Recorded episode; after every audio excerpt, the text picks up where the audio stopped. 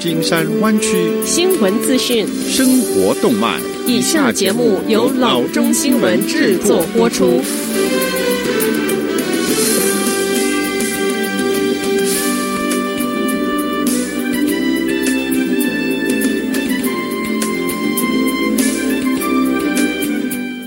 各位听众，大家好，欢迎来到老中广播电台的节目，我是君君。我们首先来关注今天的旧金山湾区地方消息。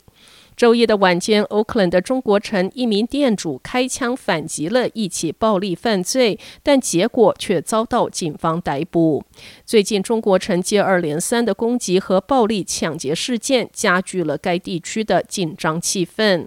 周二下午，中国城官员和城市警员挨家挨户的走访，向店主们保证，他们正在认真的对待最近发生一系列的暴力抢劫事件。当一个人被抢劫之时，目睹者会产生负面影响。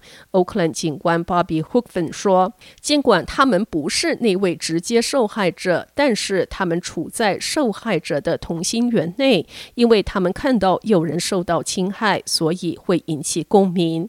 而周一晚间出现了这种共鸣。下午五点半左右，一家酒店的老板看到有人在九街和 Franklin 的拐角处抢劫一名。”女子的相机。当他看到女子被打倒在地之后，店主是拿着枪跑了出去，喝令攻击者停止，并据称是开了四枪。嫌疑人驾车逃跑，但是警方赶到后，将这一位打抱不平的店主给拘押。Chinatown Chamber of Commerce 负责人 Chen 说：“我与整个社区进行了交谈，大家都很悲哀，因为有人试图帮助他人，但最终却被逮捕。”却一直努力安抚社区紧张的情绪，同时呼吁在中国城会增加警力，武装保安人员已在街上巡逻。这一项行动由公众捐款资助。劝担心，如果没有更多的警力，想要打抱不平或者是自我保护的民众将寻求自己解决问题的途径。劝说：“所以，我想很多人都强烈的认为，我们应该支援那一名打抱不平的店家。但他知道，如果他的社区变成一个只有枪才能够保证安全的地方，社区会变变成什么样子？我很担心，因为我听说很多人都在设法保护自己。”劝说，我们认为用暴力来对抗暴力绝对不是解决问题的方法。Oakland 警察局长 Armstrong 对媒体说，警方希望得到公众的意见，但出于安全的考量，他们希望人们向警察局举报任何犯罪，不要将自己卷入其中。Armstrong 指出，在遇到试图干预局势的武装公民之时，警员往往会在必须确定嫌疑人是谁的时候面临难题。特别是我们不希望人们在社区开枪，在社区开枪可能会有意外受害者，像被子弹击中的无辜的人。我们希望尽可能要避免这种状况。下次消息，根据警方周二早上在 Moraga 一只郊狼咬伤了一名儿童，这是自去年夏天以来在 La Miranda 地区发生的至少第四起的郊狼攻击事件。警方称，早上的八点半左右，郊狼是毫无征兆攻击并咬了这名儿童。当时，孩子与家长在 Gaya La Montana 和 Campolido Drive 地区步行。根据警方，这名家长设法让胶狼松开了嘴，胶狼随即逃离。警方没有透露孩子的情况。警方说，目前还不清楚周二攻击的胶狼是否就是之前在 La Miranda 地区发动攻击的胶狼。去年十二月，加州鱼类和野生动物部证实，一只胶狼与在二零二零年七月到十二月期间的三起攻击事件有直接的关系。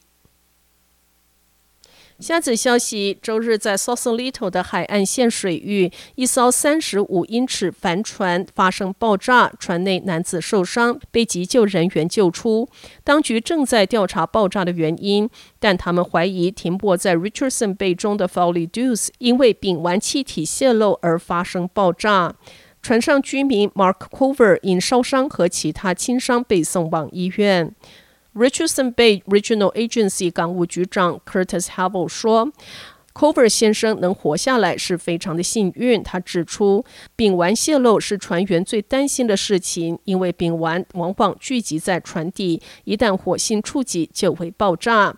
他表示。实际上等于就是一个炸弹。